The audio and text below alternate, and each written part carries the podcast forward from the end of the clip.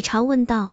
可为什么是你来做这样的事？和你身上的格子衫有关系吗？江远又板起了脸，有点生气地道：“李朝，我昨晚说过了，我会告诉你格子衫的真相，但不是现在。”李朝缩着脖子，不敢再问了。两人就这样走进了寝室楼，登上了最高的一楼，走到最靠里的一间寝室。这间寝室出过人命，本来一直是闲置着的。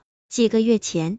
江远向校方申请，想要搬进来住，校方拗不过他，心想这寝室空着也是空着，就让他住吧。门打开了，李朝往里一看，这寝室被江远打理的井井有条，所有的床上都铺着毯子，叠放着被子，书桌的周围齐齐摆放着凳子。一走进寝室，李朝就感觉到那些拽着自己衣服的手松开了，然后寝室里的凳子动了。床响了，叠好的被子被打开了，还有一本书书自个飞到书桌上摊了开来，一页一页翻动着。如果不害怕，就进来吧。李朝居然想都没想就走了进来，他伸手去拉一条凳子，谁知道没有拉动，于是尴尬的坐到另一边去了。江远提出一个大塑料袋，放在了书桌上，里面装着几罐啤酒和一些肉菜。我叫的外卖。江远似乎又露出了那个狡黠的笑。当李朝喝了三罐啤酒，有点醉醺醺的时候，他才突然觉得自己被这种人鬼相处的和谐氛围给骗了。他应该坚信自己这就是个圈套的感觉，在寝室门口就应该掉头逃跑的。这些酒菜也是提前准备好的吧？江远把他摸得很准，知道他会一头栽进陷阱里来。在李朝昏迷的前一刻。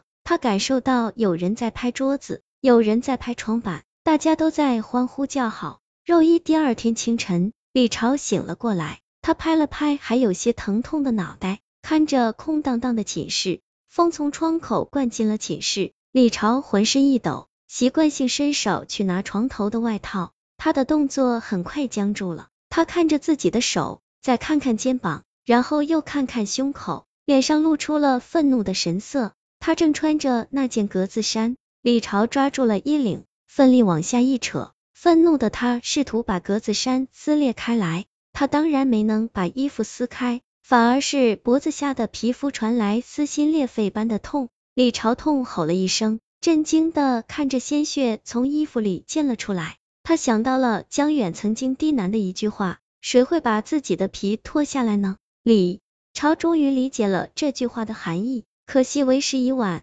现在这件格子衫已经成为了他的皮。他突然失去了理智，把牙齿咬得嘎嘣响。他下定了决心，哪怕会痛死，或者流血过多死去，他也要把这层皮撕了。造成他情绪的失控，大部分的原因来自于知己好友的设计和背叛。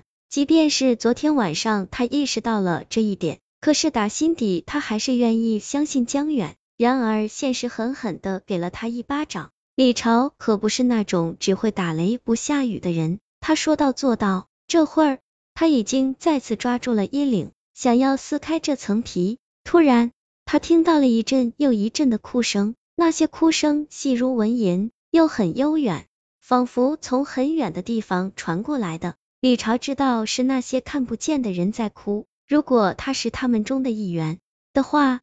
他听到的哭声是震耳欲聋的，而现在他只能听到很细微的一部分。李朝不为所动，他的左手颤抖着。这时，一只略有温度的手抓住了他的手臂，一个虚弱的声音哀求道：“别撕！”李朝脸上震惊的表情又浓了一分，他听得出来这是江远的声音，但他往四周看了看，并没有看到江远的人。那个声音苦笑道：“别看了，阿朝。”你已经看不见我了，你能感受到吧？我手上的温度还在流失，我的声音很快也会变得微弱，就像他们的哭声一样。也许有一天，我去看望你，在你耳边说话，你会以为是一只蚊子在叫呢。李朝把左手从衣领上放了下来，他痛苦的问道：“你怎么了？昨天你还好好的啊，别骗自己了。”阿朝，你早看穿那张照片的玄机了吧？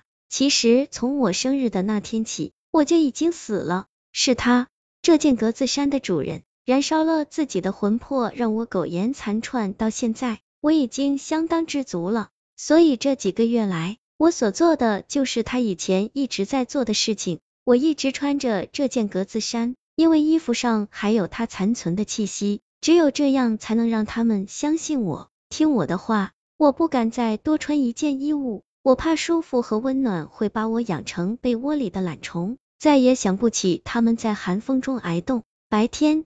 他们还可以躲在晾在外面的衣服里，可一到了晚上，一到了同学们收衣服的时候，他们不得不离开。如果不巧那会儿正刮大风，他们就会被吹走了，再也回不来，再也进不了轮回，再也不能再生为人了。李朝痛苦的抱着脑袋，不知道该怎么办。对不起，阿朝，是我的错，我没有经过你的同意，就擅自做主把格子衫套到你的皮肉上。可是我真的没有时间了，一点时间都没有了，我经不起等待和犹豫了。我一死，他们就无依无靠了，他们要躲着人，躲着风，再也没有像格子衫主人那样聪明的鬼魂能带着他们在这个世界周旋了。马上，我的人魂也要被抽开了，大概也会变成一个只会钻衣服的傻瓜吧。阿朝，如果你真的不愿意，就走出寝室门吧。时间久了，这件衣服会脱下来的。李朝站起身来，走到了寝室的门口。寝室里鸦雀无声，他知道所有人都在看着他。也许有的人紧张兮兮的依偎在一起，还有的人在偷偷抹着眼泪。于是他回头道：“其实这件格子衫也不难看的。”仿佛回到了昨晚昏迷前的那一刻，桌子和床板都响起了拍打声。那是欢乐释然的声音。